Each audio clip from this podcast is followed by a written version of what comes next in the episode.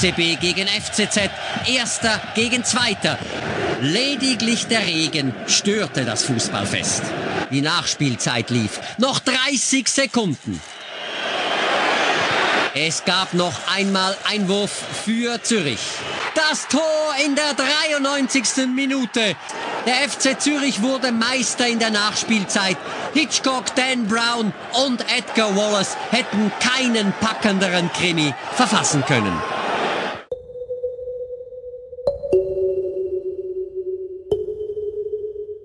Herzlich willkommen zum Hörfehler Ausgabe 37. Mein Name ist Nick und in dieser Sendung geht es um den FC Zürich. Dazu eingeladen habe ich mir Saro Pepe, seines Zeichens langjähriger Fan des FC Zürich, hat über ein Jahrzehnt Eintrittskarten am Letzigrund verkauft, eine Fankneipe geführt, die später eine Stadionkneipe wurde und ist heute Museumsdirektor des FC Zürich. Wie er zu dem Posten kam, erzählt er uns gleich.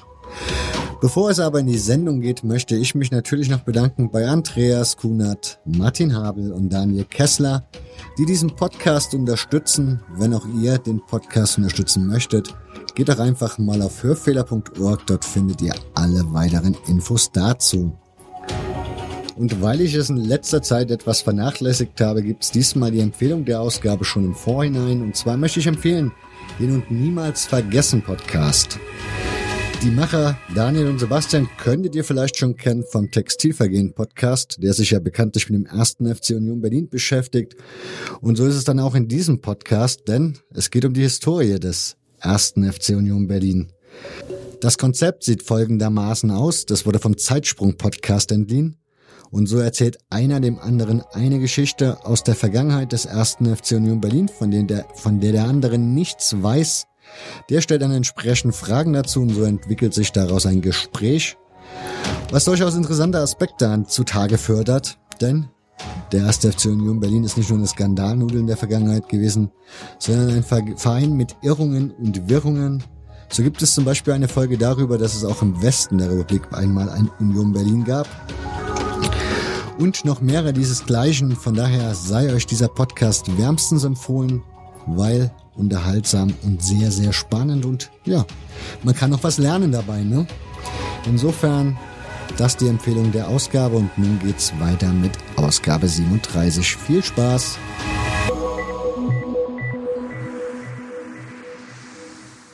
Grüß dich, Saro. Guten Tag, hallo. Genau, nimm uns mal mit in der Geschichte. Ich habe ja gerade erwähnt, eine unfassbare Geschichte, wie du zum Museumsdirektor gekommen bist oder geworden bist.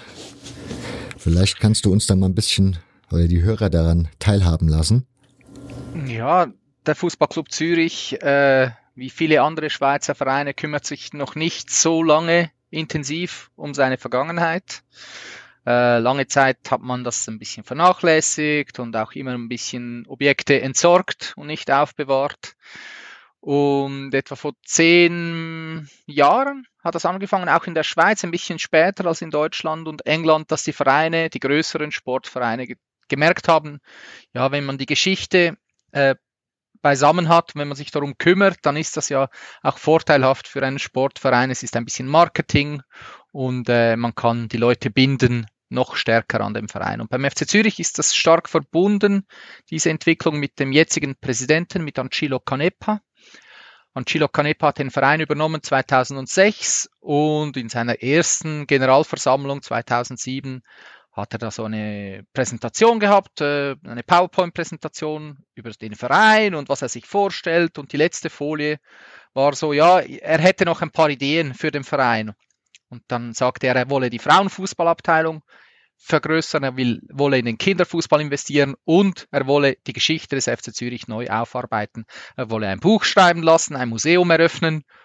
Und äh, wir saßen alle da in der Mitgliederversammlung und hat, machten große Augen. Und dann kam aber der zweite Teil des Satzes und das ging dann so. Dann sagte er, sobald wir das Geld haben. Und der ganze Saal brach in Gelächter aus. Weil wir wussten ja noch nicht, wie wohlhabend war, der neue Präsident und so, aber wir dachten ja, er hat gute Ideen, aber also, sobald wir das Geld haben, das war 2006 nicht so vorhanden. Dann aber zwei Jahre später auf wundersame Art und Weise Qualifikation für die UEFA Champions League Gruppenphase des FC Zürich zum einzigen Mal.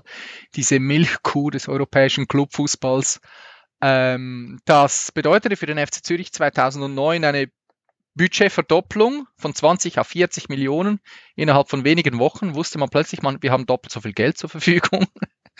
Und dann hat man tatsächlich äh, auch diese äh, nachhaltigen Ideen des Präsidenten umgesetzt. Man hat auch Geld natürlich in die erste Mannschaft gesteckt und so, aber man hat auch ähm, diese Ideen umgesetzt und Frauenfußball, Kinderfußball vergrößert und man hat äh, sich zusammengesetzt und mit Leuten, die sich interessieren für die Geschichte. Und in diesem Moment habe ich mich gemeldet, zusammen mit meinem Freund Res Metzger, äh, haben wir uns beim Präsidenten gemeldet und gesagt, ja, das interessiert uns. Wir haben früher, wie gesagt, schon in der Stadionkneipe, die wir geführt haben, Ausstellungen gemacht. Und äh, wir sind äh, Historiker, interessiert an, äh, also ich bin sogar Archivar selber, interessiert an alten Sachen. Und wir sind mit dem Präsidenten Canepa zusammengesessen und äh, haben sehr schnell gemerkt, dass man sich findet. Er ist sehr begeistert von Sportgeschichte und hat gemerkt, ja, das, das klappt irgendwie. Ja, und so haben wir den, das war Dezember irgendwie, Dezember 07 wahrscheinlich, äh, 09. Und dann hat äh, 08, war Dezember 08 sogar. Jetzt weiß ich es gar nicht mehr so genau. Egal. Hat er gesagt, äh, ja, äh, schreibt mal äh, ein Konzept und ich schaue für einen Raum und äh, dann melde ich mich wieder im Januar. Und er hat sich dann schon im Januar gemeldet, aber im Januar ein Jahr später. Also es ist dann sehr viel Zeit vergangen, er musste intern schauen, dass das durchkommt mit diesen Ideen und wir mussten ein bisschen lobbyieren über verschiedene Leute im Verein, die wir kennen. Und dann haben wir ihm irgendwann ein Konzept präsentiert und haben eine Sammlung angefangen. Der Verein hat nichts gesammelt, wirklich hat. Äh, wir mussten das alles neu zusammentragen. Aber wir kamen an einen Punkt, wo wir dann eigentlich sagten, ja jetzt, wenn wir es umsetzen wollen, dann müsste der Verein jemanden äh, anstellen. Ihr müsst eine Stelle schaffen für, für ein Museum, Archiv. Und wir dachten eigentlich, jetzt ist der Moment, wo sie sagen, ja, sicher nicht, oder? Also das kostet dann zu viel, da eine Fixanstellung. Aber sie haben dann gesagt, ja, was braucht ihr, wie viel Stellenprozent, wie lange, was auch immer und wer soll es machen. Und dann habe ich das äh, dann umgesetzt. Da haben sie mich tatsächlich angestellt. Das äh, war im Mai 2010, genau, als das als ich diese Stelle angetreten habe, war es dann August. Ja, und dann haben wir das umgesetzt. Haben wir zuerst ein Buch geschrieben, ein neues Geschichtsbuch und dann ein Museum, das im März 2011 eröffnet hat. Wie geht man sowas an, so ein Museum eröffnen? Hast du dich da vorher anderweitig orientiert oder ja, kundig gemacht? Ja, wir haben uns kundig gemacht. Wir haben dann im 2010 eine Reise gemacht nach Deutschland, haben uns Fußballmuseen angeschaut, ähm, einige, ähm, und wir haben sie ehrlich gesagt alle nicht so interessant gefunden. ich sage jetzt nicht welche. Ich wollte gerade äh, fragen. Genau, aber wir haben einfach gemerkt, Fußball in einem Museum auszustellen, und das war ja unser Auftrag, das ist gar nicht so einfach. Es ist ehrlich gesagt, wird schnell ein bisschen langweilig, weil es ist einfach noch eine Vitrine noch ein Wimpel, noch ein Trikot, noch ein Mannschaftsbild, noch ein Ticket. Es ist äh, vor allem, wenn man es chronologisch erzählt, ähm, wird das kann das ein bisschen öd werden, haben wir gemerkt. Ähm, wir haben dann Ausstellungen gesehen, die anders aufgebaut waren und das war uns sehr schnell klar, dass wir das machen wollten. Das waren thematische Ausstellungen, die nicht die, die Historie chronologisch erzählen, sondern Themen herausgreifen und diese Themen bearbeiten. Und das haben wir zum Beispiel gesehen auf der 100-Jahr-Ausstellung des FC St. Pauli 2010 in Hamburg, die uns sehr gefallen hat. Ich sage jetzt einfach die positiven, positiven mhm. Sachen. ähm, das war wirklich super mit diesen 31 Schiffscontainern, die sie vor dem Stadion hatten, wo sie thematisch, es war auch mehr eine Kunstausstellung. Also wir haben, es hatte viele Elemente, die uns sehr gefallen haben.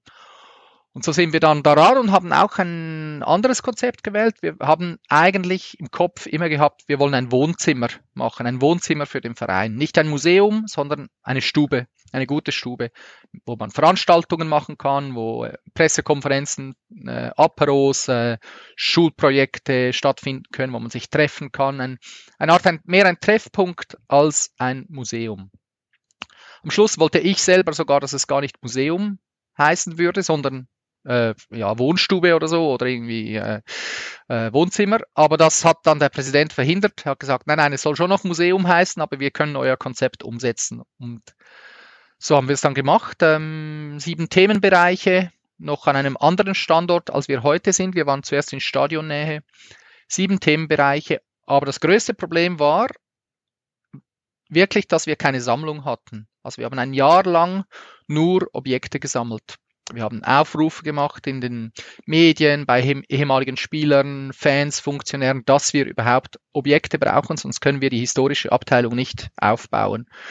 Und das war sehr, sehr erfolgreich. Viele Spieler waren sehr froh, dass sich endlich jemand kümmert. Viele Fans waren froh, dass ihre Sammlungen oder ihre Programmhefte, die sie jahrzehntelang aufbewahrt haben, endlich einen Ort finden und nicht mehr im Keller sein müssen. Und so ist mittlerweile eine der größten Fußballsammlungen der Schweiz entstanden in den letzten ja, fast acht, neun Jahren jetzt wo wir sammeln. Stimmt die Geschichte, dass es irgendwie mal so einen Tag gab, wo die Fans sich Souvenirs mitgeholt haben aus dem Stadion und du hast dir da ein paar Pokale aus der Geschäftsstelle mitgeholt? Ja, die Geschichte stimmt. Ist natürlich äh, hängt alles ein bisschen zusammen. Das äh, Stadion Letzigrund, das alte Stadion Letzigrund, wurde 2006 abgebrochen.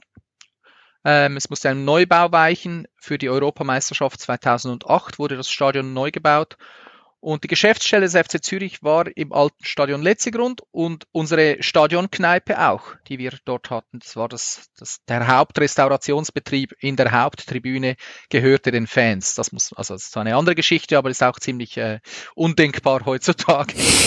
wir haben dort diese Kneipe geführt. Und der FC Zürich war schon ein paar Monate vorher ausgezogen mit der Geschäftsstelle. Die hatten neue Räumlichkeiten gefunden und wir blieben bis ganz zum Schluss.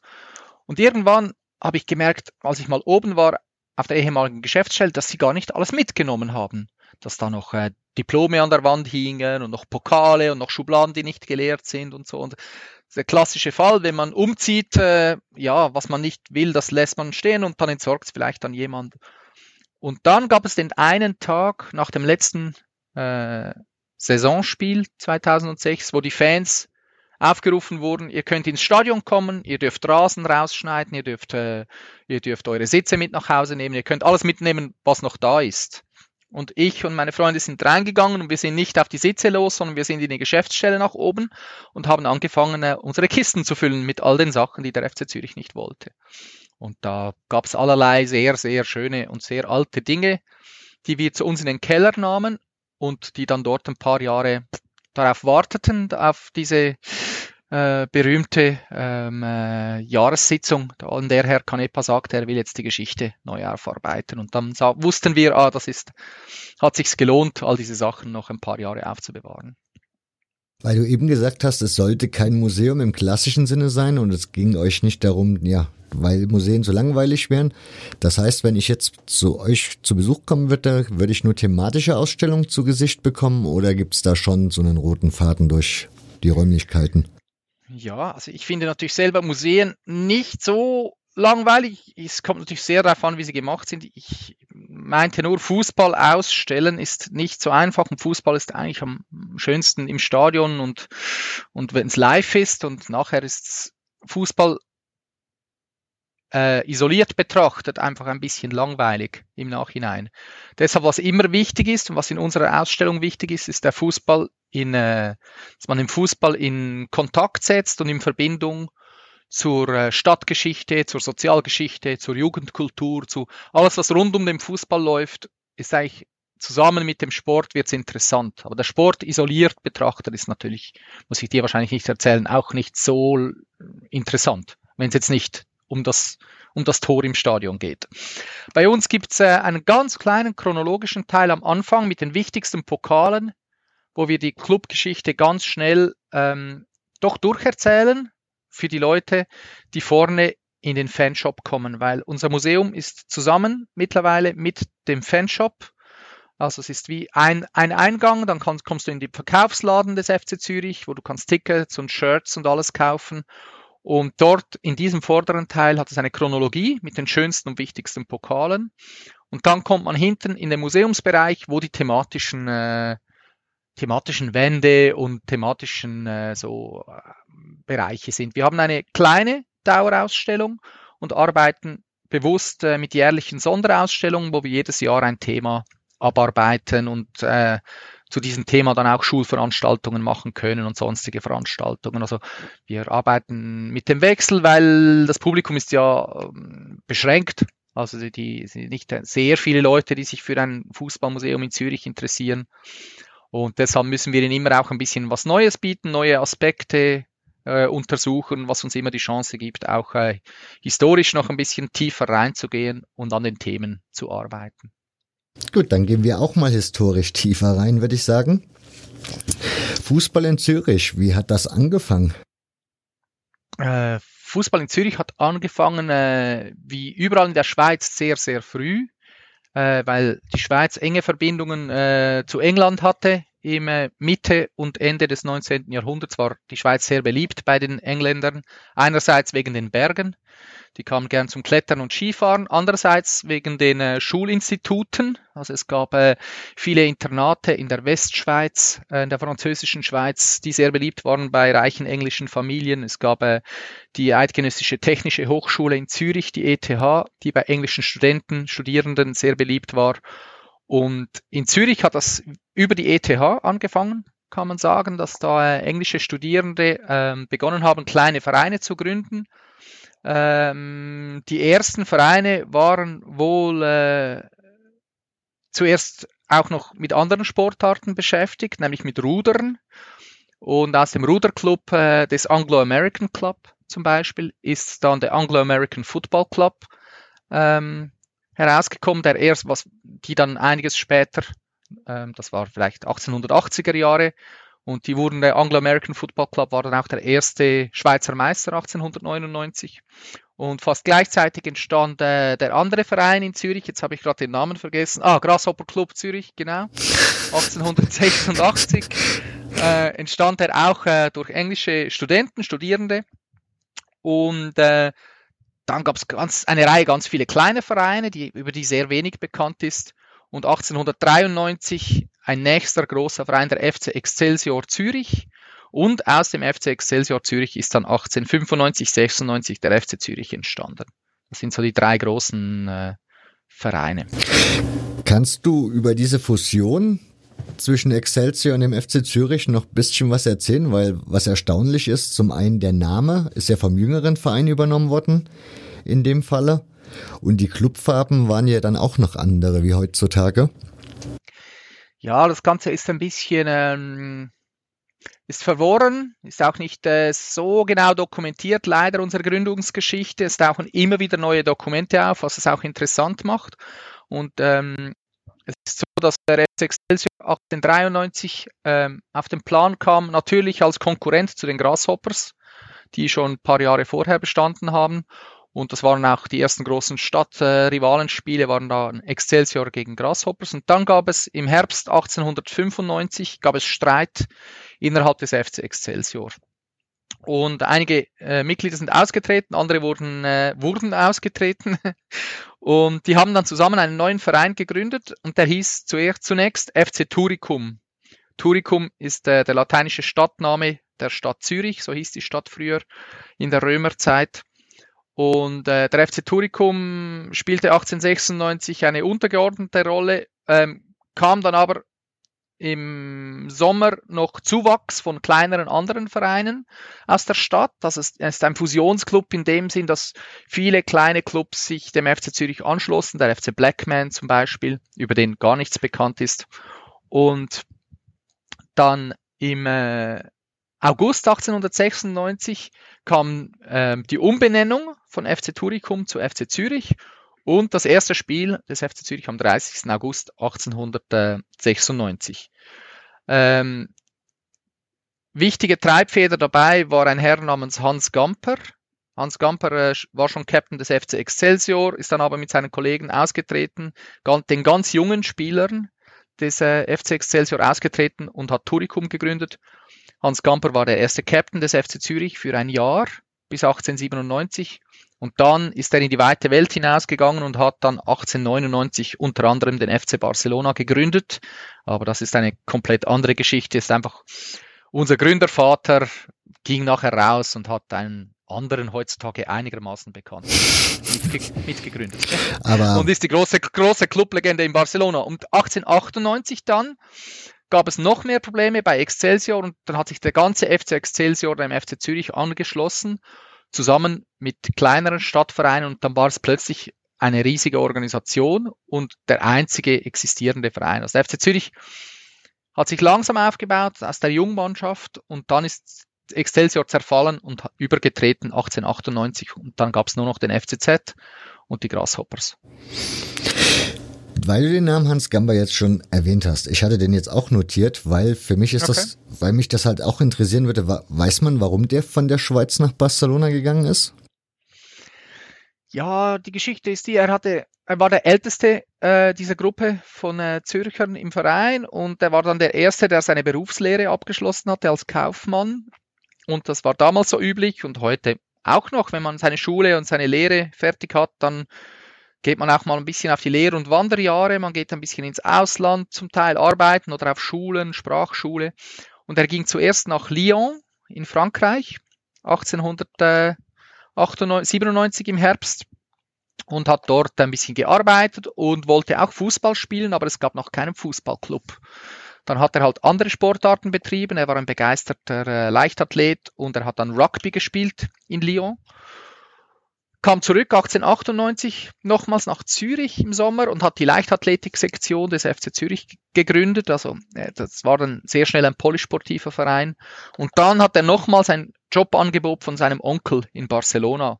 Und dann ging er nach Barcelona. Ich weiß nicht, wie lange er ursprünglich bleiben wollte, aber er blieb dann dort hangen bis zu seinem Freitod 1930 und wurde die große Legende. In Katalonien kennt ihn jedes Kind. Er ist der Übervater des FC Barcelona eigentlich geworden dann, weil es war seine Idee, den Verein zu gründen 1899 per Zeitungsinserat und äh, er war erster Captain auch dort und Präsident und hat ein Stadion gebaut und nochmals Präsident und wie die Geschichte so geht. Ja. Wir waren ja bei der Frühphase. Ich habe jede Menge Vereine notiert, wobei ich nicht weiß oder ich konnte nicht bei allen nachvollziehen, wie weit die da wirklich schon um 1900 oder so Fußball gespielt haben. Aber so in der Regel ja. waren sie in den höheren Ligen dabei. Da sind zum Beispiel so ein Verein wie Red, Stars, Red Star Zürich, ja. Oder die Blue Stars Zürich, also da ja, sind das so Vereine, also die A würde mich interessieren, bei Red Star Zürich hat das was mit Red Star Paris zu tun, weil das sieht auch vom Vereinslogo oder vom Wappen her recht ähnlich aus. Äh, das weiß ich jetzt gar nicht so genau. Der FC Blue Stars ist meiner Meinung nach noch älter. FC Blue Stars von 1898. Mhm. Die Red Stars sind von 1905 gegründet. Und dann gab es noch äh, einen anderen Verein, der einigermaßen groß wurde, der hieß Youngfellows. Mhm. Ähm, äh, ich wüsste jetzt nichts von der Verbindung. Es sind sicher viele Schweizer, die in Paris dann gespielt haben. Wir haben zum Teil auch Sachen in Nachlässen bekommen von äh, Schweizern, die zuerst äh, hier gespielt haben und dann in Paris. Das, die Geschichte von Hans Gamper ist eine sehr, sehr typische äh, und exemplarische Geschichte, weil ähm, der ähm, Fußball zuerst in der Schweiz war eigentlich von England aus sich in der Schweiz verbreitet hat und von hier dann wie ein Brückenkopf die Schweiz gewirkt hat und in ganz vielen Ländern wurden von Schweizern dann Vereine gegründet, mit Inter Mailand, mit äh, Napoli, mit irgendwie in Deutschland Vereinen, mit äh, Benzemann, der zuerst in der Schweiz gelehrt hat und dann nach Deutschland kam und dort äh, viele Vereine gegründet hat und in Frankreich. Von dem her ähm, also kann die Verbindung mit Paris schon sein. Es gab noch viele kleine Vereine, über die man wirklich, wie vorher gesagt, nichts weiß. Also da Fortuna und Blackman und äh, da, ist einfach, gibt es, ich, man weiß nicht, wo suchen in den Archiven. Also es gibt keine, es gibt sehr selten, dann gibt es in den Zeitungen erste Match-Telegramme, aber dann stehen keine Namen und es ist wie Sportgeschichte in der Schweiz hat nicht so eine lange Tradition. Und äh, das macht es auch spannend. Es hat noch viele offene Felder, gerade in dieser Zeit. Äh, vor 1900 ist in Basel ein bisschen besser erforscht. Dort gibt es diese gute Untersuchung der FC Basel, äh, die Frühzeit des FC Basel von Hans-Dieter Gerber, äh, der wirklich auch Personenrecherchen gemacht hat. Und das war dann wirklich eine historische äh, Masterarbeit oder so. Das würde sich auch in Zürich mal lohnen, all diesen Spuren noch viel genauer nachzugehen. Eine Spur ist der Uto-Grund, habe ich gelernt. Das hat wusste ich vorher nicht. Dass, ich dachte immer, der letzte Grund wäre so das, wo der FCZ zu Hause war. Aber da gab es wohl diesen Uto-Grund als erstes Stadion. Kannst du ein bisschen was zu diesem Platz erzählen, wie man dazu gekommen ist vielleicht auch? Ja, also der FC Zürich hat eigentlich immer auf der gleichen Seite der Stadt gespielt, innerhalb den gleichen 500 Metern, wenn man so will. Und angefangen hat das 1896 äh, bei der Gründung in einem äh, Velodrom, also in einem, äh, einem Velo, auf einer Velorennbahn, Fahrrad, äh, also für Fahrradrennen. Zur Radrennbahn, ja. Radrennbahn, genau. Äh, die hieß äh, Rennbahn Hardau und war an der Badener Straße, wie der letzte Grund jetzt auch an der Badener Straße, ist sehr nahe vom Stadion. Und dann hat, dort hat man äh, gespielt bis 1911 die Radrennbahn kam in eine Krise, es wurden die Steherrennen verboten zum Beispiel, weil es zu viele Unfälle gab. Die Kurven waren zu steil, dann durften keine, keine Motorräder mehr rein und es kam kein Publikum mehr. Und in Zürich wurde eine neue Radrennbahn gebaut, in Oerlikon, einem völlig anderen Quartier. Und dann stand diese Radrennbahn zum Verkauf und wurde dem FC Zürich angeboten, aber der FC Zürich hat 1911 entschieden, nein, wir bauen unser eigenes Stadion. Und da haben sie zum ersten Mal ein eigenes Stadion gebaut, nämlich den Sportplatz Utogrund. Nicht weit äh, vom Albisrieder Platz, wo die Rennbahn stand, aber nicht mehr auf Stadtgebiet. Das war dann außerhalb der Stadt Zürich, direkt nach der Grenze, auf dem Gemeindegebiet von äh, Albisrieden. Und ähm, 1912 äh, wurde das eröffnet, das Utogrund, und hat eine bewegte Geschichte dann in der kurzen Zeit, als es vom FC Zürich benutzt wurde, nämlich nur 12, 13 Jahre. Ähm, fand dort immerhin ein sehr bekanntes Länderspiel statt, Schweiz-Deutschland 1920, das sogenannte Boykott-Länderspiel oder eins dieser Spiele. Es ist, war ja immer so, dass wenn Deutschland äh, mal wieder nicht mitspielen durfte, in den äh, europäischen äh, Vereinswettbewerben oder auch in äh, überhaupt irgendwie halt ein Bann wegen äh, dem Ersten oder Zweiten Weltkrieg auf den deutschen Mannschaften lag, waren immer die Schweizer Teams die ersten, die diesen Bann gebrochen haben, auch nach dem Zweiten Weltkrieg. Und es war dann 1920 eigentlich verboten, gegen Deutschland zu spielen. Und da haben sich aber die Schweizer drüber hinweggesetzt. Es gab Streit in der schweizerischen äh, äh, Fußball, im Fußballverband auch, weil die Westschweizer wollten nicht spielen, die Französisch sprechenden und die Deutschschweizer schon und sehr bekannt, sehr viele Leute auch bei diesem Länderspiel, aber es war völlig auf der grünen Wiese außerhalb der Stadt. Es gab fast nichts dort, es war Bauerngebiet. Und der FC Zürich hat dann dort gespielt, äh, hat eine Stadiongenossenschaft gegründet, um das, das also wirklich so selber betrieben, selber gebaut. Aber der Verein wuchs so schnell, dann Ende der 10er, Anfang der 20er Jahre mit den Sektionen Leichtathletik. Äh, da gab es irgendwie Rudern, Boxen, Tennis, äh, Tischtennis, äh, ähm, Landhockey, also es gab fast nichts, Schach, Ping-Pong, es gab fast nichts, was es nicht unter dem Namen FC Zürich gab. Der Verein wuchs so schnell vor allem die Leichtathleten wurden so groß, dass die Bahn und das Stadion ihren Ansprüchen nicht mehr genügte. Und sie wollten ein neues Stadion mit einer richtigen Leichtathletikbahn, einer 400 Meter Bahn. Und sie haben dann mit der Stadt einen Landabtausch gemacht, haben gesagt, ja, wir brauchen ein neues Stück Land, haben das bekommen im Letzigrund, wieder an der gleichen Straße, einfach runter Richtung, also zwischen Letzigraben und Badener Straße, war auch auf der grünen Wiese. Und die Leichtathletiksektion des FC Zürich hat dieses Stadion in eigener Regie geplant, gebaut umgesetzt. Also es war ein Architekt dabei, natürlich ein Leichtathlet, ein Baumeister, der eine Firma hatte und ein paar Maurer und es waren ja sowieso alles Amateure. Also das Stadion wurde von Clubmitgliedern der Leichtathletik-Sektion geplant und erbaut und 1925 dann der erste Letzigrund eröffnet und der Uto-Grund ging dann im Abtausch an die Stadt Zürich über und wir wurde dann neu gebaut und seither als Schulsportanlage und für Breitensport und kleinere Vereine genutzt. Und der letzte Grund ist jetzt seit 94 Jahren dann das Heimstadion des FC Zürich. Du hast das gerade so schön erwähnt, dass dieser Breitensportverein, der er ja damals noch war, dieses Stadion gebaut hat. Jetzt kann man halt auch nachlesen, in den 30ern war das dann aber auch der Grund, warum der Breitensportverein mehr oder weniger kaputt gegangen ist, da das Stadion ja scheinbar aus Geldmangel an die Stadt dann verkauft werden musste und die Abteilung scheinbar darüber dermaßen im Zorn, keine Ahnung, vermute ich mal jetzt so, war, dass man sich da abgelöst, also abgetrennt hat vom FC Zürich?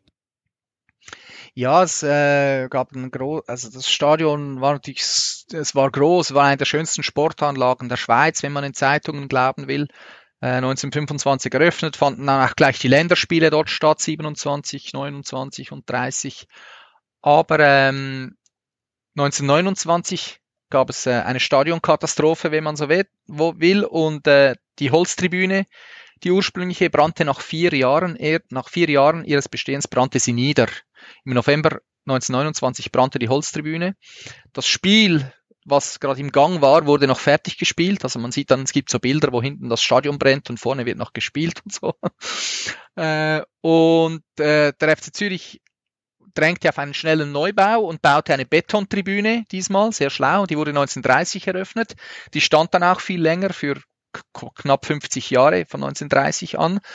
Aber die war sehr teuer und man hat sich verschuldet und dann kam die Weltwirtschaftskrise 1930, 31 mit voller Wucht traf sie auch die Schweiz und man konnte nicht mehr zurückzahlen. Man hatte Geldprobleme, der Verein äh, war irgendwie schlecht strukturiert und ähm, all die Sektionen wie Rudern, Leichtathletik, ähm, äh, Boxen, denen wurde das irgendwann zu blöd. Die sagten, ja, dachten sich, es ist vielleicht sicherer, wir gründen unsere eigenen Vereine und äh, verkaufen das Stadion. Dann gab es Streit und die Vereine, wo gliedert, also die Sektionen gliederten sich alle aus Anfang der 30er Jahre.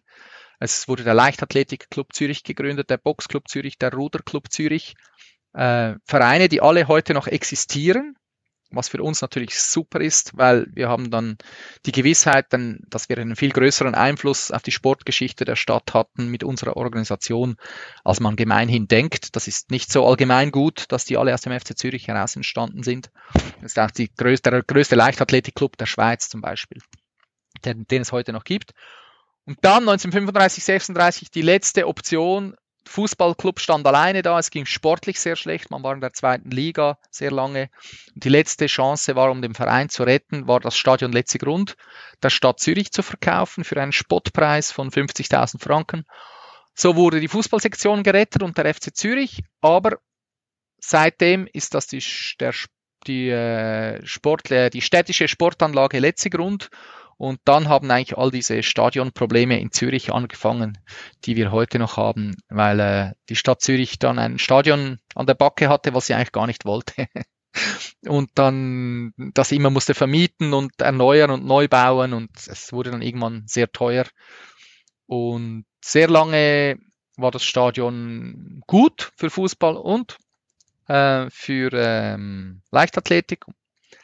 Äh, auch, weil es keine es gab wie keine Begrenzungen. Also zum Beispiel die Zuschauer durften ja bis zum Spielfeldrand sitzen, noch in den 60er Jahren. Anfang 70er Jahre gibt es Bilder, wo alle Jugendlichen sitzen auf dieser Laufbahn und dann fällt ein Tor und dann rennen alle aufs Spielfeld. Also es gab diese Grenze noch nicht zwischen Zuschauerraum und, und Spielfeld. Deshalb wurde es auch nicht als Problem empfunden, dass das Stadion eine Laufbahn hat. Dann kamen diese Zäune, die Zuschauer hinter die Zäune in den 70er Jahren, dann kam die Sektorentrennung, was wieder ein anderes Problem ist. Aber ähm, irgendwann war das Gefühl, ja, kam das Gefühl auf, in Zürich ja in einem Leichtathletikstadion Fußball zu schauen, ist nicht so toll. Wir brauchen noch ein eigenes separates Fußballstadion. Und um über das neue Fußballstadion, ein zusätzliches Stadion, hat man jetzt sehr, sehr lange politisch gekämpft und hat es jetzt erreicht. Vor zwei Monaten oder so war die Abstimmung, dass man äh, endlich im dritten oder vierten Anlauf zusätzlich noch ein Fußballstadion baut, zusätzlich zum Leichtathletikstadion hier in Zürich. Da musst du uns jetzt noch ein kleines bisschen mitnehmen. Also ich war mal irgendwann in Zürich, habe da ein Fußballspiel gesehen vom FC Zürich gegen Aston Villa. Allerdings im Stadion der Grasshoppers hat das stattgefunden, ja, genau. weil im letzten Grund irgendeine Veranstaltung war von den Zeugen Jehovas oder sowas.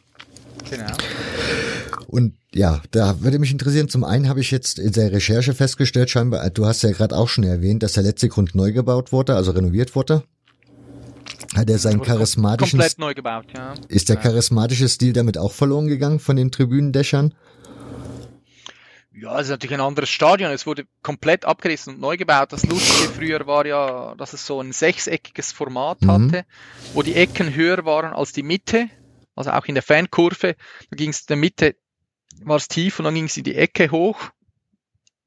eine sehr komische Architektur, die wiederum ihre eigene Geschichte hat, weil äh, das Projekt wurde übernommen von einem Projekt, was nicht realisiert wurde für die Weltmeisterschaft 1954 wollte Zürich ein achteckiges, das Oktagon, ein achteckiges Riesenstadion für 60.000 Zuschauer bauen vor der Stadt. Aber schon damals haben die Stadtbürger das abgelehnt, 1953, und man musste kurzfristig im Harturm, im Stadion der Grasshoppers, äh, etwas improvisieren mit äh, so zusammengesetzten Tribünen und hat dann doch noch drei Vorrundenspiele der WM 54 nach Zürich geholt, so. Aber das letzte Grund musste neu gebaut werden nach der Weltmeisterschaft 54 und man gab einfach dem gleichen Architekt, der dieses Achteck gebaut hatte, den Auftrag und der hat sich einfach gemacht, hat einfach zwei Ecken rausgeschnitten und ein sechseckiges Stadion präsentiert für den letzten Grund, was eigentlich genau gleich aussah wie das Achteck, was er vor der Stadt draußen geplant hatte, einfach nur noch für 30.000 Zuschauer mit zwei Ecken weniger. Wurde dann ausgebaut, mehrfach war ein typisches Patchwork-Stadion, wo immer was dazu kam und 2006 war es eine alte Betonschüssel, also so ein bisschen wie das Stadion von Anderlecht oder so, also so zusammengesetzt und immer ein bisschen erweitert und so äh, einfach viel Beton. Und dann hat man es ersetzt durch ein sehr modernes, äh, architektonisch sehr gelungenes Stadion. Aber es hat halt immer noch diese Leichtathletiklaufbahn und das stört jetzt so viele Leute mittlerweile, ähm, sonst wäre es eigentlich ein gutes Stadion. Es hat sehr viel Platz, hat einen großen Umgang, wo man sich bewegen kann. Es ist eigentlich schon gelungen. Es ist vielleicht nicht genügend steil, aber jetzt wird es mal sehen, für was es dann noch gebraucht wird, äh, wenn kein Fußball mehr dort stattfindet. Das ist, steht noch ein bisschen in den Sternen. Das ist sowieso so eine erstaunliche Frage, weil im Moment spielen ja dann scheinbar beide Züricher Vereine eben in diesem Stadion, weil der Hartturm genau. ist ja auch abgerissen worden. Genau. Und jetzt habe ich gelesen, gab es ja diese Pläne für dieses neue Superstadion, wo ich dann gelesen habe, da wurden zwei oder werden zwei wurden zwei Türme geplant, die irgendwie so als Büroräume dann vermietet werden sollen, um da so ein bisschen die Kosten ja, das kommt jetzt. Das ist, das ist das ist durch. Ja, das kommt jetzt. Das sollte umgesetzt werden eigentlich. Ja. Okay, aber das sind ist ja eigentlich das Gelände der Grasshoppers, also das die Heimat der genau, Grasshoppers. Genau, auf dem, auf dem alten Grasshoppersplatz bei der beim Harturm, wo jetzt seit zwölf Jahren nichts mehr steht. War immer geplant, wieder ein Stadion zu bauen, deshalb wurde ja das alte abgebrochen, aber die ersten zwei äh, Abstimmungen und die ersten zwei Projekte scheiterten und jetzt das dritte nach zwölf Jahren ist jetzt durchgekommen und dann werden beide Vereine irgendwann drüben spielen in ihrem neuen gemeinsamen Fußballstadion ähm, auf dem alten Grashoppersplatz. Ja. Und wie sieht man das dann so beim FC Zürich? Also man muss ja dann jedes Mal über die Gleisen laufen. Ja, das wird ungewohnt, aber äh, schlussendlich, äh, ich glaube, es ist die Fußballromantiker wie ich, die trauern dann vielleicht dem letzten Grund und dem ganzen, der ganzen Umgebung vor allem noch ein bisschen nach. Aber man gewöhnt sich dann schnell dran, wenn das Stadion gut gemacht ist. Es wird eine sehr steile äh, Fankurve geben, eine einrangige Fankurve, so wie Dortmund, so ein bisschen ohne Oberrang. Ähm, es wird klein, fein, die Clubs können es selber vermarkten, es ist äh, sicher äh, modern. Es ist schon der richtige Weg.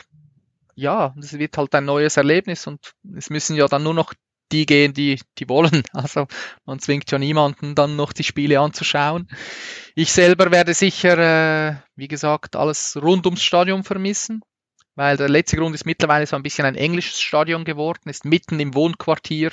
Also die Stadt ist dann mal nach draußen gewachsen und mittlerweile hat es viele Kneipen rundherum. Es hat eine lange traditionelle Verbindung zu diesen Kneipen rundherum zum FC Zürich. Viele gehörten noch ehemaligen Fußballern und man kann vor und nach dem Spiel sehr viel äh, Bier trinken und sehr viel gute Zeit verbringen. Und das gehört für mich auch zum Stadionbesuch.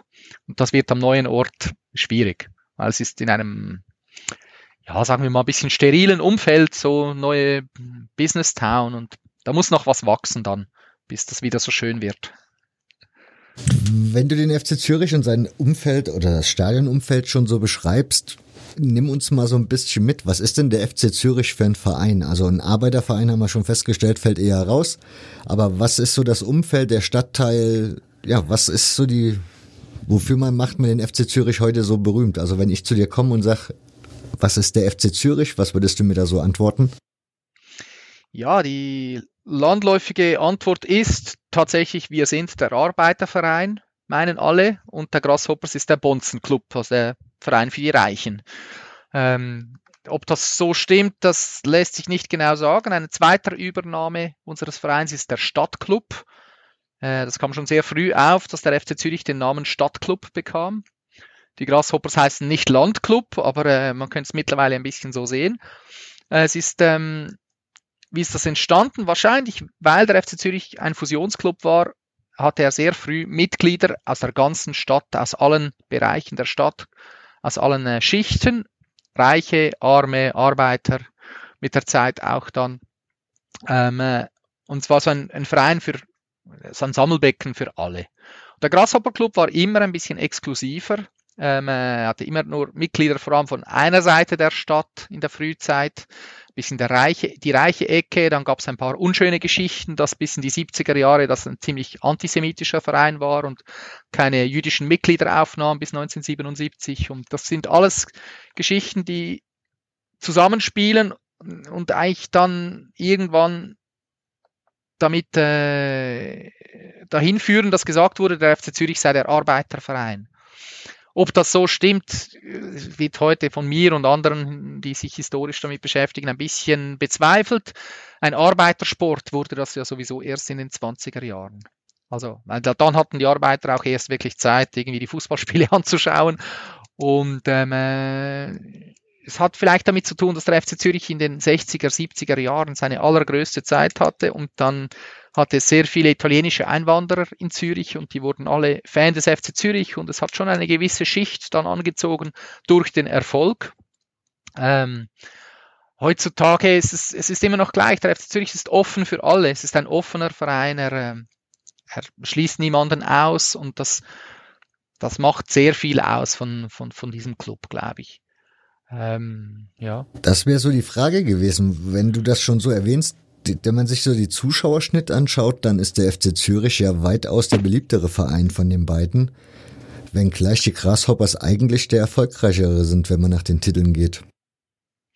Ja, das ist interessant. Das ist aber ähm, eine Entwicklung, die vielleicht auch damit zu tun hat, dass in den 60er, 70er Jahren, als dieser Sport ja wirklich populär wurde, ein Zuschauersport wurde, dass in dieser Zeit der FC Zürich so erfolgreich war und die Grasshoppers 20 Jahre lang nicht so erfolgreich. Und mit dem Erfolg kommen halt die Zuschauer und das Stadion war zwar nicht immer voll, die Leute erzählen immer, das Stadion war früher immer voll und so in den 60er, 70er Jahren, aber de, die Zuschauerbewegungen sind ähnlich wie heute. Es ist die, der Zürcher Zuschauer, die Zürcher Zuschauerin ist immer, das zeigt immer das gleiche Verhalten. Zu den vier, fünf großen Spielen im Jahr kommen viele Leute und die Fanbasis, die eigentliche, die zu jedem Spiel kommt, ist aber immer so zwischen 5 und 8.000. Das war in den 70er Jahren so und das ist heute so, dass einfach die großen Spiele ziehen die Leute in Massen an, aber wirklich, also Saisonkarten haben wir dann 6000, die wir verkaufen. Also ist dann auch nicht so viel für so eine Millionenstadt, wie man sich mittlerweile sieht. Also die Stadt hat nur eine halbe Million Einwohner, aber mit dem Umland ist es dann eine Million mit dem Einzugsgebiet. Ja, ich habe da eine schöne. Ähm, ja, ja, nee, erzähl. Ja, nur, noch, nur noch schnell zu den äh, hm? ähm, Zuschauerzahlen.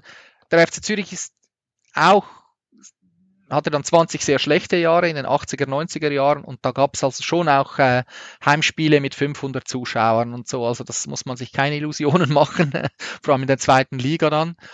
Und seit 2006 aber, wir kommen vielleicht noch darauf zu sprechen, auf diese wundersame Wiederauferstehung, biblisch gesprochen, des Vereins durch die, in diesem wunderbaren Spiel in der 93. Minute in Basel.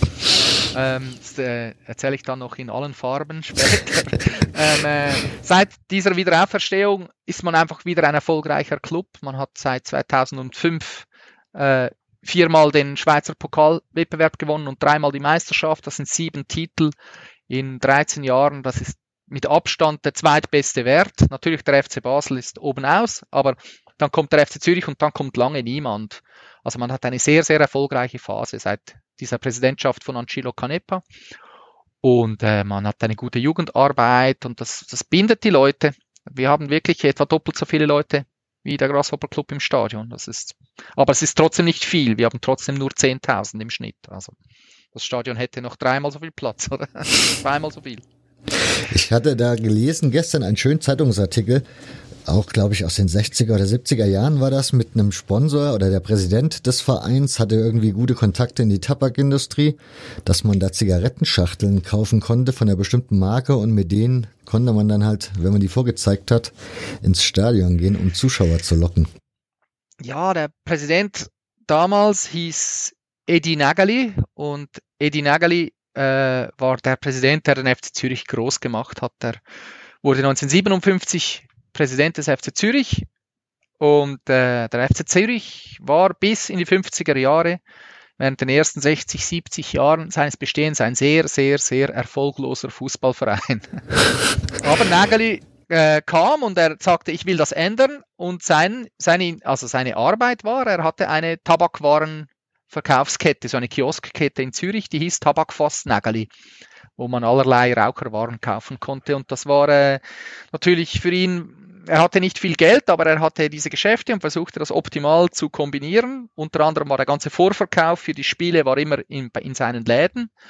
Und dann hat er das eben umgekehrt auch kombiniert, indem in den 70er Jahren gab es gewisse Spiele, wo man mit äh, Zigarettenpäckchen der richtigen Marke gab es dann am Eingang im letzten Grund Ermäßigung oder sogar Gratis-Eintritt äh, für das Spiel und so versucht er einfach seine zwei Bereiche, die Tabak, seine Tabakgeschäfte und seinen Fußballclub optimal miteinander in Verbindung zu bringen.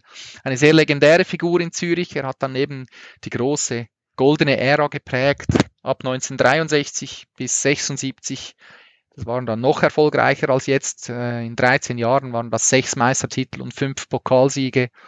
Und zusammen mit dem FC Basel diese Zeit 60er, 70er Jahre sehr geprägt. Das ist, dort ist auch die alte Rivalität entstanden zwischen diesen beiden Vereinen. Ja, genau. Was ist denn denn das Derby für den FC Zürich? Ist es das dann eher mit Basel oder ist es das Stadtderby? Nein, also Derby, es gibt nur ein Derby. Ich sage immer, ich sage immer, Hauptsache, Hauptsache Derby-Sieg, oder? Also, wenn wir gegen GC gewinnen, dann ist alles andere ein bisschen egal, oder? Dann ist die Saison schon wieder gerettet, oder die, bis zum nächsten Derby ist alles wieder gut, oder? Also, ist, deshalb läuft's gut. Wir haben schon zwei Derbys gewonnen, äh, dieses, diese Saison, beide, beide gewonnen. Zweimal 2 zu 0, wenn es mir recht ist. Und gegen Basel, das ist so, ist auch nett, aber es ist halt nur gegen Basel. Das ist nicht so wichtig für uns ich glaube, das stört die Basler natürlich ein bisschen auch, als wir es gar nicht so wichtig nehmen. ich zumindest. ich wollte gerade sagen, ich glaube, in Basel sieht man das ein bisschen anders. Ja, ja, ja, es ist, ist klar, klar, weil sie haben keine Stadtrivalen, also sie haben schon andere Vereine, die auch äh, einigermaßen groß waren, vor allem in der Frühzeit mit den Old Boys und mit Nordstern, aber es ist eine spezielle Situation in Zürich, dass wir zwei Vereine haben, die einigermaßen auf Augenhöhe spielt, spielen und immer gespielt haben und das macht schon Spaß. Also das macht die Fußballstadt Zürich schon aus. Ähm, auch wenn ich natürlich schon hoffe, dass der Grasshopper Club jetzt endlich mal absteigt diese Saison. Sieht gut aus, ja, sieht sehr gut aus. Aber wenn man so die Medienlandschaft verfolgt in Zürich, dann ist da ja ein Anspruchsdenken schon sehr hoch formuliert. Ne? Also da ist dann schon so die Rede, dass der Titel, also die Meisterschaft traditionell nach Zürich gehört und länger wie neun Jahre und so darf das nicht passieren. Also da ist ein ziemlich hohes Anspruchsdenken in der Stadt. Kann das sein? Ja, das kann schon sein, aber also davon hat man sich, glaube ich, schon verabschiedet, jetzt nach irgendwie acht Jahren FC Basel und einem Jahr Young Boys Bern. Ja, das war so die äh, Überschrift, irgendwie so, das gab es seit 100 Jahren nicht mehr.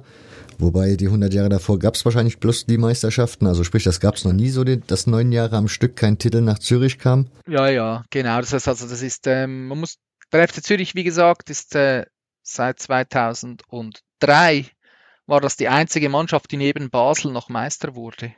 Also war Bas Basel zwölfmal, Zürich dreimal und jetzt einmal Young Boys Bern. Aber der FC Zürich hat das ein bisschen durchbrochen noch in den, äh, seit 2006. Aber eigentlich war es nur noch Basel, seit sie das große Geld äh, da bekommen haben und den Jackpot gewonnen mit ihrer äh, Präsidentin und haben sie gut gewirtschaftet und viel Champions League Geld geholt und dann konnte man das nicht mehr einholen für eine Weile. Das war dann doch, äh, ging das zu schnell. Das Selbstverständnis natürlich, die Grasshoppers, sie, sie sind Rekord Meister, Rekord-Cup-Sieger. Also sie sind eigentlich historisch gesehen der größte Verein, aber sie haben wirklich eine schlechte Phase. Seit 15 Jahren haben sie einen Titel geholt und es läuft ihnen nicht so. Und Ja, ist auch instabil. Also in der Zeit, wo unser Präsident jetzt hier ist, seit 2006, Sancilo Canepa, Präsident des FC Zürich. Sehr typisch übrigens, dass die Präsidenten immer ziemlich lang bleiben beim FCZ. Gab es bei den Grasshoppers, ich glaube ich, sieben verschiedene Präsidenten. Also das ist einfach sehr, sie haben eine sehr instabile Phase. Wo sehr viel Wechsel, sehr viel Umorganisationen. Also mal sehen eben. Ich denke, es endet jetzt dann mit einem Abstieg und dann mal schauen. Ja. Ich habe gelernt, in der, in der Folge mit Florian über den FC Basel, dass Schweizer Vereine scheinbar sehr über ihre Zuschauereinnahmen, also von den Zuschauereinnahmen leben. Also die machen schon noch einen großen Prozentteil aus im Vergleich zu Deutschland wahrscheinlich. Woran liegt das? Also ist die Werbeindustrie nicht so da oder gibt das Fernsehen halt nur bedingt Geld? Was sind sehr, so die sehr Ursachen? Wenig, sehr wenig Fernsehgelder. Das ist auch, was unser Präsident und die, alle Vereine immer beklagen, dass äh, das hat nie stattgefunden mit dieser Explosion der Fernsehgelder äh, wie in anderen Ländern. Also es ist ähm, einfach sehr, es liegt sehr wenig zur Verfügung. Und dann hat man auch tiefe Zuschauerzahlen. Also die meisten Vereine äh, schaffen es nicht, ihr Stadion äh, zu drei Vierteln zu füllen zum Beispiel oder so. Also es, ist schon, äh, es ist sehr schwer zu finanzieren, Schweizer Fußball. Deshalb haben einige Vereine, auch der FC Zürich, äh, seit zehn Jahren auch viel in die 20 Jahren viel und vermehrt in die Ausbildung investiert, weil sie gesehen haben, das ist noch ein Geschäftsmodell, dass man junge Spieler seriös ausbildet und dann äh, mit gutem Gewinn äh, ins Ausland verkauft. Jetzt, wo diese Preise immer mehr explodieren, wird dieses Geschäftsmodell vielleicht noch lukrativer und der FC Zürich hat eine gute Academy, eine gute Jugendausbildung, der FC Basel auch, andere Vereine auch. Das ist eigentlich das Hauptstandbein, würde ich sagen, mittlerweile sind die Jungen. Man spielt mit jungen Mannschaften, mit jungen Spielern und versucht die dann schnell rauszubringen und zu verkaufen. Ja. Das ist aber auch eins der Argumente für das neue Stadion gewesen, vor allen Dingen von eurem Präsidenten her, mit dieser, von wegen die Aussicht auf halt mehr Finanzkraft, wenn das neue Stadion da ist. Was macht dann den Unterschied? Ich meine, die Zuschauer, also verspricht man sich, dass ein neues Stadion mehr neue, also neue Zuschauerschichten erschließt oder? Ja. Einerseits sicherlich das. Man erhofft sich wie immer, wenn ein neues Stadion gebaut wird, einen kleinen Schub. Äh, aber es geht vor allem auch darum, dass seit das Stadion letztlich Grund der Stadt Zürich gehört, ist man nur noch Mieter. Man ist eingemietet im Stadion. Man kommt rein am äh, Sonntagmittag, bekommt den Schlüssel, am Abend geht man wieder raus. Unter der Woche hat man nichts mehr dort. Keine Geschäftsstelle, keine Trainingsmöglichkeiten. Und man zahlt noch relativ viel Miete. Da glaube ich, im siebenstelligen Bereich pro Jahr muss man der Stadt Zürich Miete zahlen für die Benutzung des Stadions. Nachher gehört einem das Stadion selber. Es wird eine Stadion, äh, ähm, äh, Gesellschaft? Gesellschaft gegründet.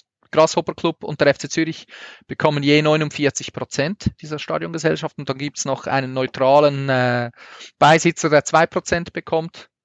Und das kann man das ganze Stadion selber vermarkten. Man kann die, die Bierverträge selber abschließen, das Catering, man kann äh, die Werbung. Es ist einfach, da erhofft man sich schon ein paar Millionen mehr pro Jahr allein wegen der Vermarktung äh, der, der, des Stadionnamens, alles. Und das wird funktionieren. Mit den Zuschauern funktioniert es in Zürich nur, wenn man Erfolg hat. Also man muss dann noch schnell ein bisschen Erfolg haben im richtigen Moment, aber das ja, könnte ja sein. Vielleicht auch nicht. Man weiß es nicht. Ja. Also es, noch, es kann funktionieren und es wird sicher gut. Es wird sicher äh, den FC Zürich in neue Sphären auch bewegen und den Grasshopper Club auch, falls es sie dann noch gibt. Ja. Das, warum, wenn es die dann noch gibt, sieht's da so dunkel aus? Ja, also finanziell läuft's schlecht, sportlich läuft's schlecht. Jetzt, äh, sie sind sehr zerstritten, die Geldgeber. Also da musst du vielleicht auch noch einen Podcast mit einem Grasshopper äh, äh, Verantwortlichen machen, aber ich sehe ziemlich schwarz. Ich glaube nicht, dass das noch so lange so gut geht. Mal sehen. Ich sehe nicht so dahinter. Ich lese auch nur, was in den Medien steht, ja. Kommen wir nochmal zu dem Sportlichen zurück. Du hast die goldenen Jahre ja schon erwähnt. Und zugleich, wie wichtig dieser Präsident war. Ist das so etwas, was im Schweizer Fußball typisch ist? Also, dass die 60er, 70er Jahre, dass dann da irgendwie so ein Präsident kommt, der gute Kontakte hat, ein bisschen Geld auf, auf der Seite hat, was er da investieren kann, um erfolgreich zu sein? Weil, wie, wie du ja schon erwähnt hast, vorher war der Verein ja eher so mitteldurchschnittlich erfolgreich. Und mhm. das ist ja augen auffällig, dass das dann auf einmal so nach vorne geht bei euch, weil das waren, glaube ich, sieben Meistertitel und fünf Cupsiege in der Zeit, ne? Ja, es waren sechs und fünf, aber sechs und fünf, okay. ja, es ist, das Schweizer Fußball funktioniert sehr fest über das Mäzenentum. Es hat oft Vereine, die einfach eine Person gibt das Geld. Der FC Sion funktioniert so, der FC Basel hat jetzt lange so funktioniert, der FC Zürich hat schon seit fünf, seit 50 Jahren funktioniert er so. Da war eben Nagali zuerst äh, Präsident für äh, 22 Jahre, dann kam Sven Hotz für 20 Jahre, jetzt Ancilla Canepa seit 12 Jahren und das ist immer so ein starker Mann. Äh, Im Moment sogar ein starkes Ehepaar mit Herr und Frau Canepa, die beide äh, sich involvieren. Ähm, und so funktioniert Schweizer Fußball eigentlich am besten. Natürlich ist dann immer sehr viel Machtkonzentration bei dieser einen Person und das bringt ja alles, was gut ist und schlecht ist damit. Also da muss dann auch jemand sitzen, der gut entscheiden kann und die richtigen Entscheidungen trifft. Und ähm, sonst ist es sehr schwierig in der Schweiz, den Fußball wirklich äh, zu finanzieren. Es braucht jemanden, der bereit ist, am Ende des Jahres noch äh, was draufzulegen. Ja, so funktioniert's. Und warum haben, war die goldene Ära dann irgendwann mal vorbei?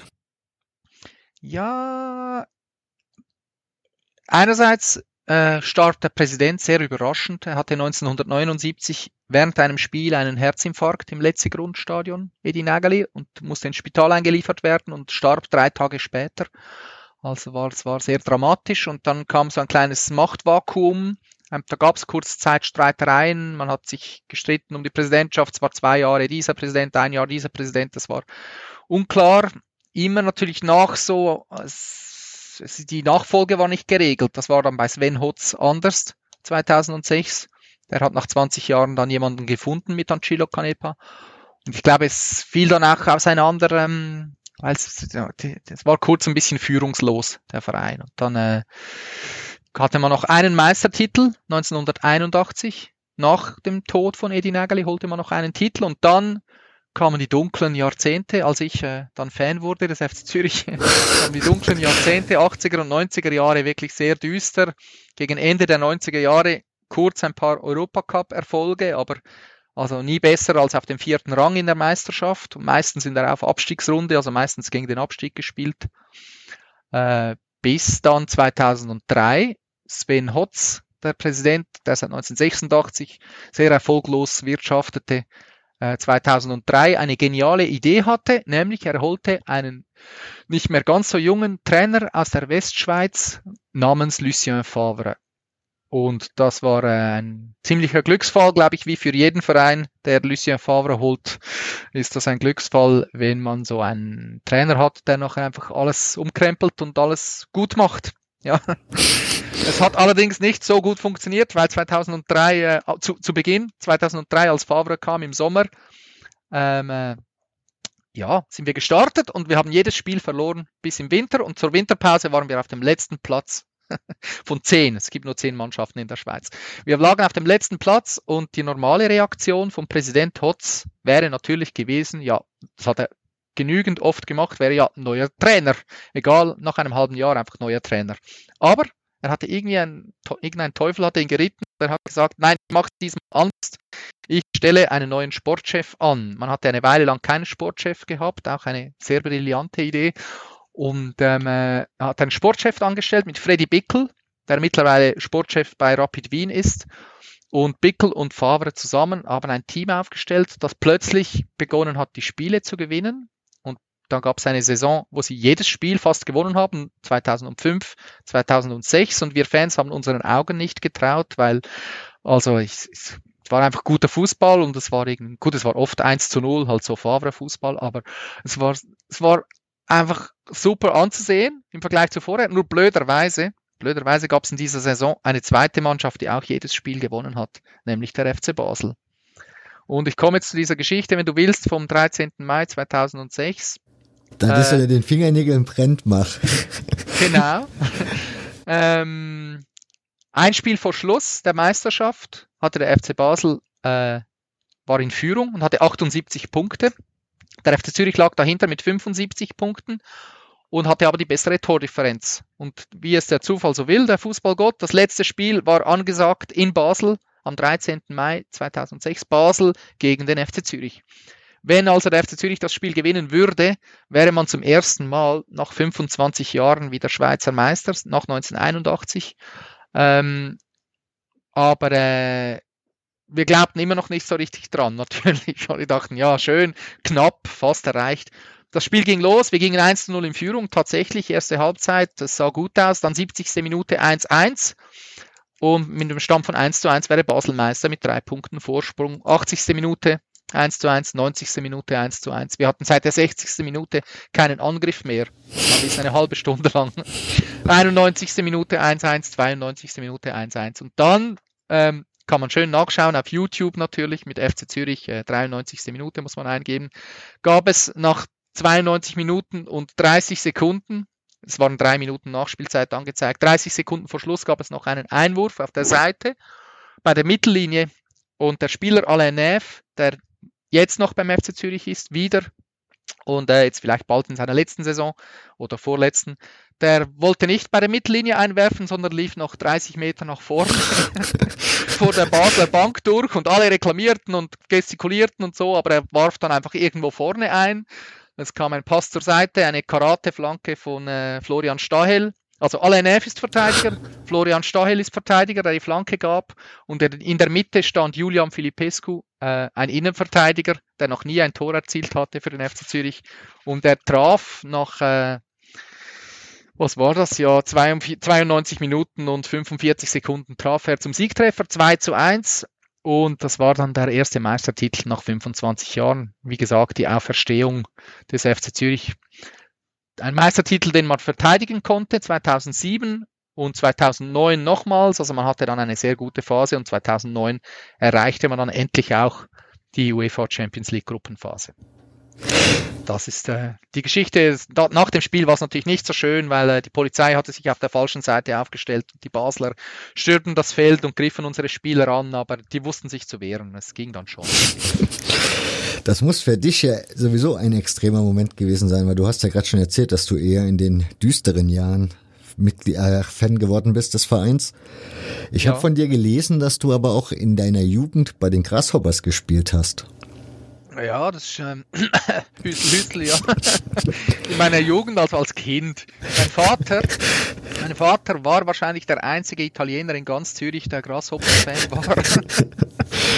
Und äh, ja, wir haben einigermaßen auf dieser Seite der Stadt gewohnt, nicht ganz im das Quartier, wo das Stadion ist, aber oben in Wipkingen. Und irgendwann 1980 wollte ich Fußball spielen und hat er gesagt, gut, ich melde dich bei den Grasshoppers an und ja, so ging das dann zwei Jahre, bis sie gemerkt haben, dass ich gar nicht Fußball spielen kann, was bis heute so geblieben ist. Also ich bin ziemlich schlecht.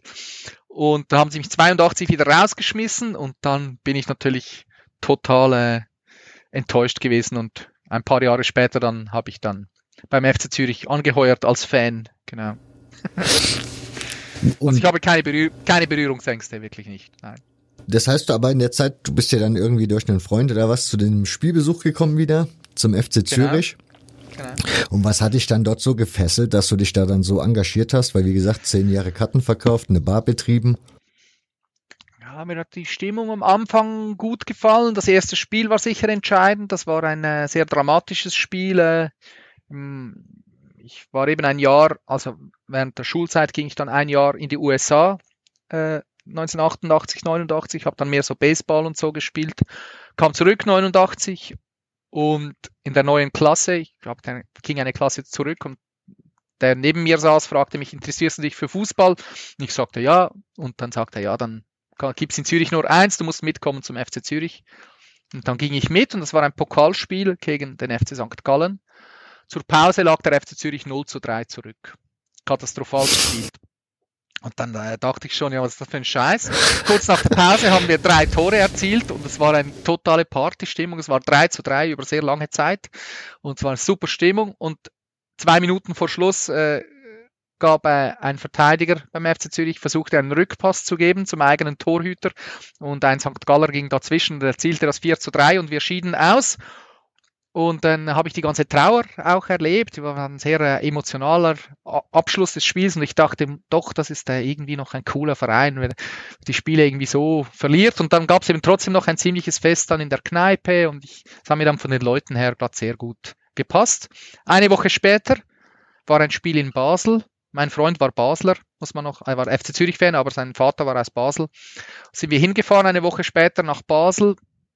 Ähm, das war auf Abstiegsrunde, also es war die Qualifikation von der zweiten zur ersten Liga. Und in Basel hatte es anders als in Zürich dann halt 30.000 Leute. Und wir waren dort als Zürcher total verhasst. Sie, sie schupften uns da oben im Stadion, sagten, wir sollen rüberstehen zu den Zürchern und haben uns getrennt von, von wir haben uns dann getrennt von seinem Vater. Das war ein totales Chaos. Aber ich glaube, dieses Stadionerlebnis in Basel hat dann auch noch viel dazu beigetragen, dass mir das irgendwie gefallen hat, diese, dieses Massenerlebnis wieder so mitten in den Leuten und ja, ich weiß auch nicht. So. Weil eine Fanszene gab es damals keine große beim FC Zürich. Also da war nicht viel, Ende der 80er Jahre, Anfang 90er Jahre war da nicht mehr viel übrig. Das kam dann erst wieder später mit den Ultras, ja. Okay, da hätte ich noch zwei Punkte, die ich so auf dem Zettel habe. Das eine ist, wir haben, glaube ich, das mit den Trikotfarben noch nicht aufgeklärt, weil, wie gesagt, wir waren ja bei Rot-Weiß stehen geblieben. Ja. Wie kam es denn dann irgendwann zu Blau-Weiß, was, glaube ich, die Stadtfarben, Stadtfarben des, von Zürich sind, ne? Genau, das ist natürlich äh, eine meiner Lieblingsgeschichten. Äh, die erzähle ich auch immer bei jeder Führung hier im Museum und die kann man gut auch äh, übers Radio erzählen. Sogar übers Internetradio. also der Grasshopper Club Zürich ist ja 1886 gegründet worden und hat die Stadtfarben gewählt. Stadtfarben von Zürich blau-weiß. Sie haben ein Hemd gewählt, eine Seite weiß, eine Seite blau. Äh, eigentlich genau gleich, wie sie heute noch spielen. Hat sich nicht verändert. Zehn Jahre später kam der FC Zürich auf den Plan und was haben sie gemacht? Äh, sie wollten ja Fußball spielen gegen einen Verein, den es schon gibt. Also sie mussten sich ja abgrenzen, sie mussten andere Farben wählen. Sie mussten, äh, um gegen die Grasshoppers zu spielen, ein anderes Hemd wählen und sie wählten die Clubfarben Rot und Weiß. Eine Seite Rot, eine Seite Weiß. Heute haben ja beide Vereine die gleichen Farben. Heute sind beide blau und weiß, was eine total komische Geschichte ist. Ich glaube, es gibt fast keine Stadt auf der Welt, wo die größten Sportclubs in der gleichen Sportart äh, die gleichen Farben tragen. Äh, letztens hat mir jemand mal gesagt, äh, Köln vielleicht, Fortuna Köln und FC Köln, aber ich weiß nicht, ob die auf Augenhöhe mal waren. Nicht, aber nicht wirklich, glaube ich. Mir sind nicht so viele Beispiele bekannt, dass man in der gleichen Sportart die gleichen, mit den gleichen Farben spielt. Zürich hatte also Rot-Weiß, und Basel äh, und Grasshoppers Blau-Weiß. Das hat super funktioniert. 13 Jahre. Bis, bis 1909 etwas total Schönes passiert ist. 1909 hat der Grasshopper Club Probleme bekommen. Und zwar extrem große Probleme. Sie hatten kein Stadion mehr, kein Geld, keine Fans, äh, keine Spieler, so ähnlich wie heute, muss man sich das vorstellen. Und sie haben jedes Spiel verloren, die ganze Saison bis im Frühling noch ein Spiel 1 zu 6 gegen den FC Zürich und nach diesem 1 zu 6 hatten sie die Schnauze voll und sie haben ihre Mannschaft aus der laufenden Meisterschaft zurückgezogen. Sie haben gesagt, nein, wir spielen nicht mehr mit, wir nehmen unsere Teams aus der Liga, das ist, ist uns zu blöd, oder? Und in diesem Moment, 1909, also hat der FC Zürich sehr pragmatisch reagiert. Das wäre heute nicht mehr so einfach, die Clubfarben zu wechseln, aber es ging dann etwa ein Monat. Nach einem Monat hat der FC Zürich eine außerordentliche Generalversammlung einberufen und gesagt, ah, wir ändern unsere Clubfarben auf Blau und Weiß, weil die Stadtfarben sind ja jetzt frei. Und seit 1910, Saison 1910, hat dann der FC Zürich in Blau-Weiß gespielt, mit breiten blau-weißen Streifen. Dann kamen die sieben schönsten Jahre der Schweizer Fußballgeschichte weil sieben Jahre hat der Grasshopper Club nicht mitgespielt. Mhm. Sie hat keine Mannschaft gestellt bis 1917. Sie wieder ein Stadion zum ersten Mal im Hartturm in Aussicht hatten, Spieler, wieder ein paar Fans wahrscheinlich, woher auch immer. Und sie haben einen Antrag gestellt an den Schweizerischen Fußball- und Leichtathletikverband. Fußball-Leichtathletik war zusammen im Sportverband und sie haben den Antrag gestellt, ja, wir wollen wieder mitspielen nächste Saison. Ähm, wir haben alles beisammen aber wir kommen nur unter einer Bedingung zurück in die Liga. Die Bedingung ist, der FC Zürich muss seine Farben wieder wechseln. dann hat die äh, Fußball- und Athletikverband, das Komitee hat getagt und hat äh, beschlossen. Diese Briefe sind nicht überliefert, aber es gab damals schon gute Sportzeitungen in der Schweiz, die über diese Verbandssitzungen berichtet haben. Deshalb kann, können wir als Historiker, Archivare das auch herausfinden. Die Sportzeitungen schrieben dann, ja, die Sitzung des Verbandskomitees hat ergeben, dass der Grasshopper Club natürlich wieder mitspielen darf. Er ist einer der ältesten, verdienstvollsten Vereine der Schweiz. Aber aber das mit den Farben, das sei dem Komitee egal, da wolle man sich nicht einmischen. Das äh, überschreitet die Kompetenzen. Das sollen, sollen die Vereine selber lösen, aber die haben das nicht gelöst. 1917, 18 trat der Grasshopper Club wieder an mit seinen alten Farben und der FC Zürich trat nicht zurück von seinen neuen Farben und beide Vereine seit 100 Jahren etwa deshalb in der gleichen Kluft, wenn man so will. Das gab am Anfang Probleme, weil äh, der Grasshopper Club war gestreift also hälftig. Eine Seite blau, eine Seite weiß. Der FC Zürich hatte breite blau-weiße Streifen. Und auf den alten Schwarz-Weiß-Fotos, die wir hier reinbekommen im Archiv, kann man das fast nicht unterscheiden. Also ich, wenn die noch ein bisschen verschwommen sind und sind am Fußball spielen und also ich sehe nicht, welches ist ein FC Zürich, ein Grasshopper-Spieler. Es gab offensichtlich Probleme. Das Konzept Auswärtsfarben gab es noch nicht so im großen Stil. Aber der FC Zürich ist ja ein pragmatischer Club in diesen Fragen und man hat dann die Clubfarben nochmals ein bisschen angepasst, nämlich nach zwei Freundschaftsspielen, sehr berühmten und großen Freundschaftsspielen gegen Real Madrid 1959 und 1960. 59 in Madrid, 1960 in Zürich, zwei Freundschaftsspiele. Und das weiße Ballett, Real Madrid damals schon von oben bis unten, ganz in weiß. Und man war so beeindruckt beim FC Zürich, dass man kurz darauf sagte, das wäre die Lösung für all unsere Probleme.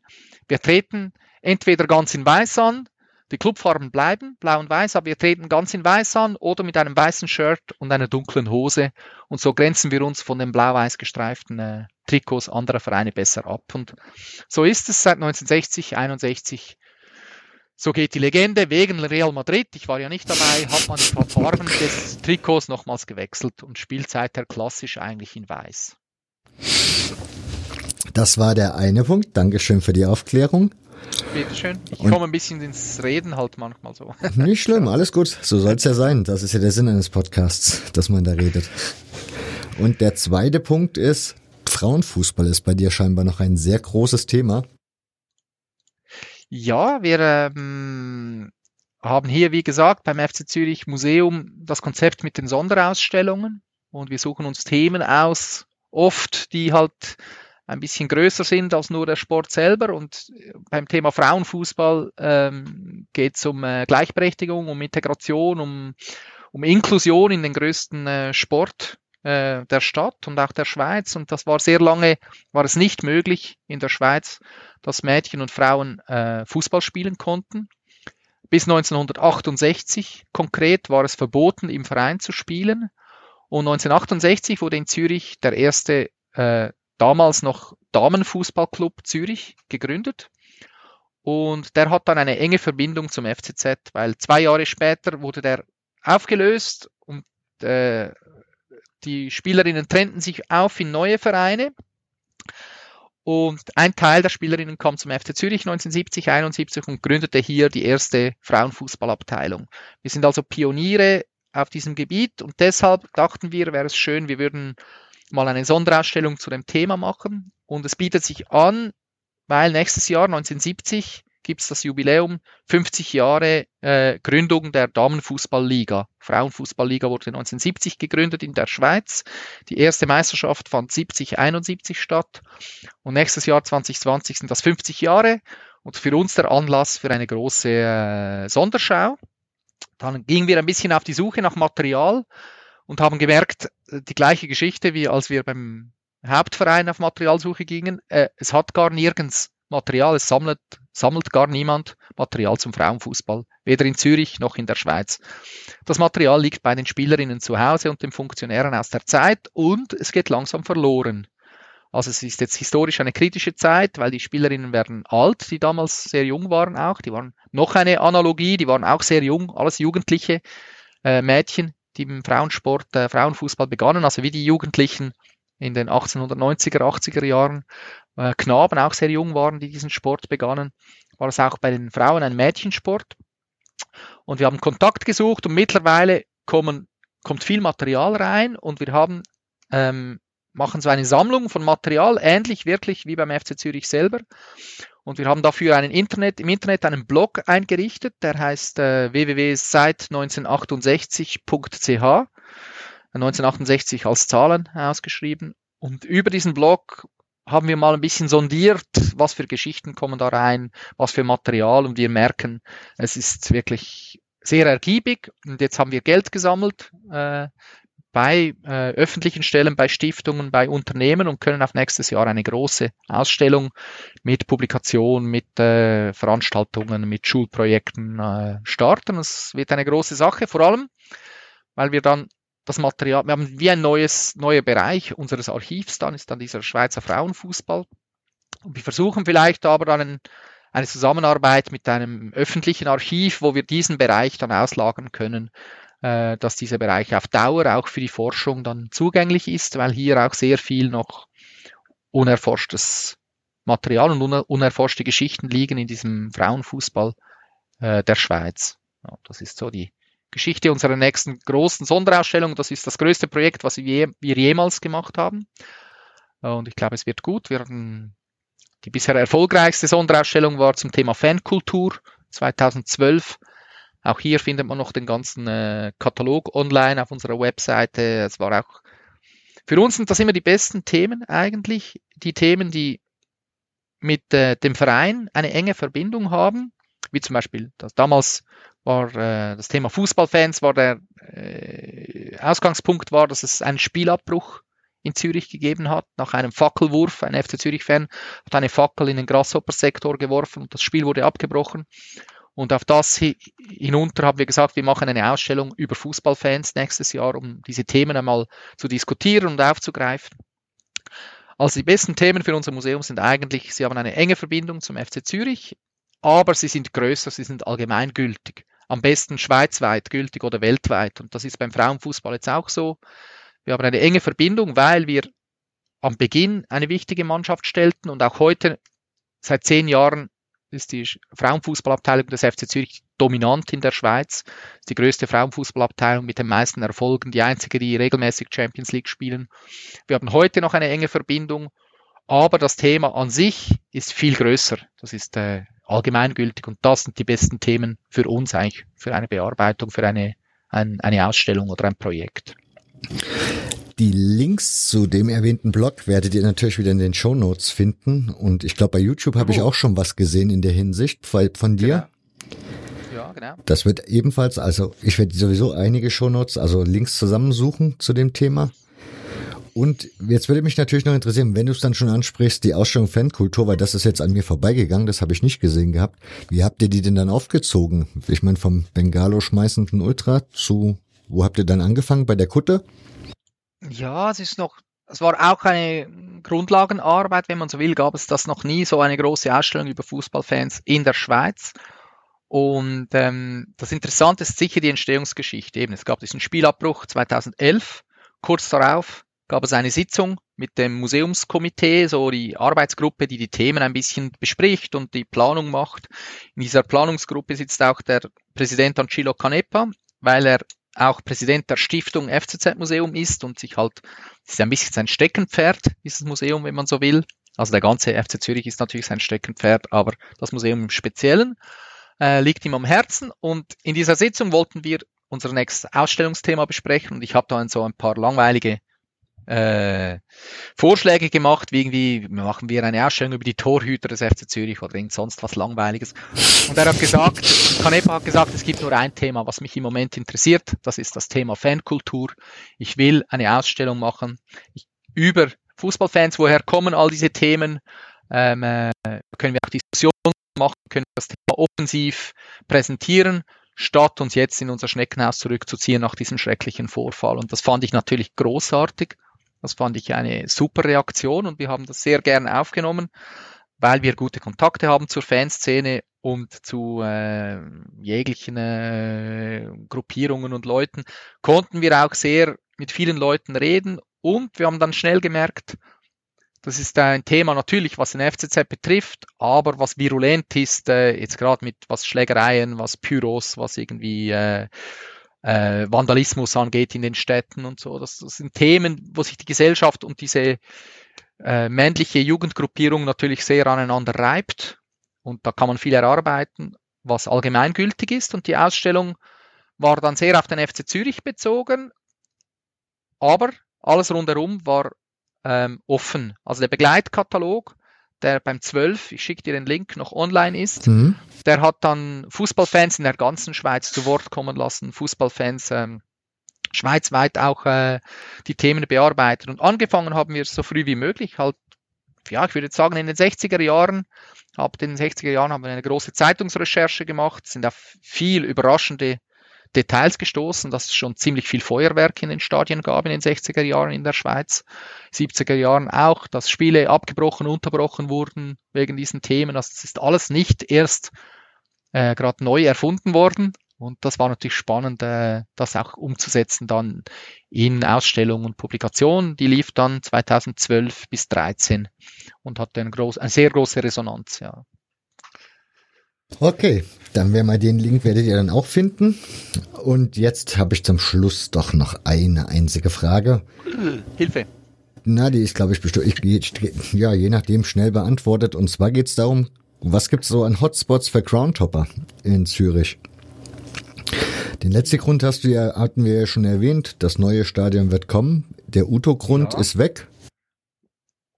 Ja, also Hotspots für Groundhopper, würde ich sagen, muss man natürlich ein bisschen die Umgebung mit einbeziehen. Ich würde sicher den FC Winterthur, darf man nicht verpassen, das ist so 20 Minuten von Zürich, spielen in der zweiten Liga, haben aber ein tolles kleines Stadion mit toller Kultur, tolle Stadionkneipe, äh, werden so ein bisschen betitelt als der FC St. Pauli der Schweiz, äh, für die, die sich da etwas darunter vorstellen können. Also ähm, ja, das darf man nicht verpassen, FC Winterthur. Was äh, interessant ist, aber sehr klein, äh, ist der FC Wohlen. Äh, da hat es nicht viele Zuschauer haben. FC Kreuzlingen, auch nicht weit äh, von Zürich weg. Äh, kann man Grüße an Daniel. Das, genau, sind untere Ligen natürlich. Ähm, sonst im Raum Zürich, ja, es ist noch schwierig. Und es gibt die Sonntagsligen natürlich da auf diesen Außenplätzen. Äh, Red Star ist schon äh, immer noch ein toller, ein toller Club, ein kleiner Quartierclub auf der Alment. Äh, große Tradition, kann man sich gut anschauen.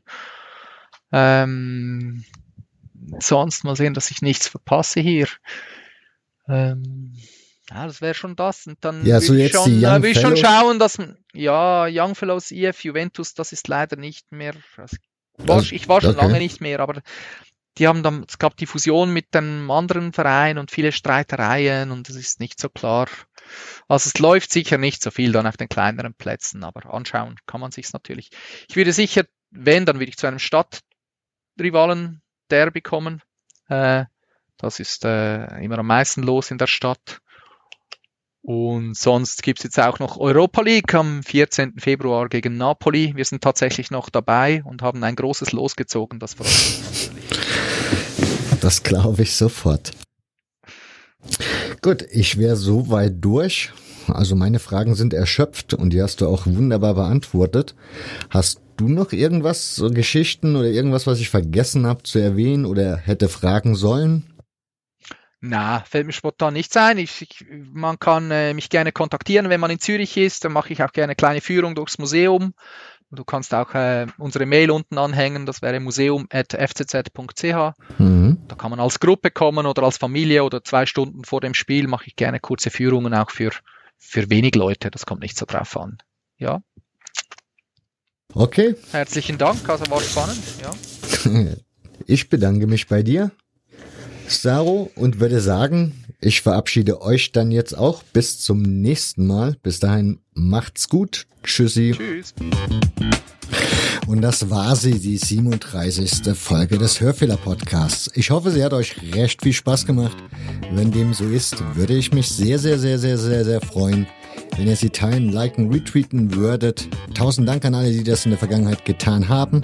Und tausend Dank an alle, die das jetzt noch tun werden. Ihr helft damit, dass der Podcast mehr sichtbar wird. Und ich denke, meine Gäste haben es auch verdient, dass sie viele, viele Hörer finden, denn der Inhalt ist interessant und deshalb empfehlt zwei der an Freunde in der Familie, im Bekanntenkreis Sportkollegen, Berufskollegen, Arbeitskollegen, wie auch immer. Tausend Dank an euch. Macht's gut, bis zum nächsten Mal. Dann geht's um den TSV 1860 München. Bis dahin, alles Gute, ciao.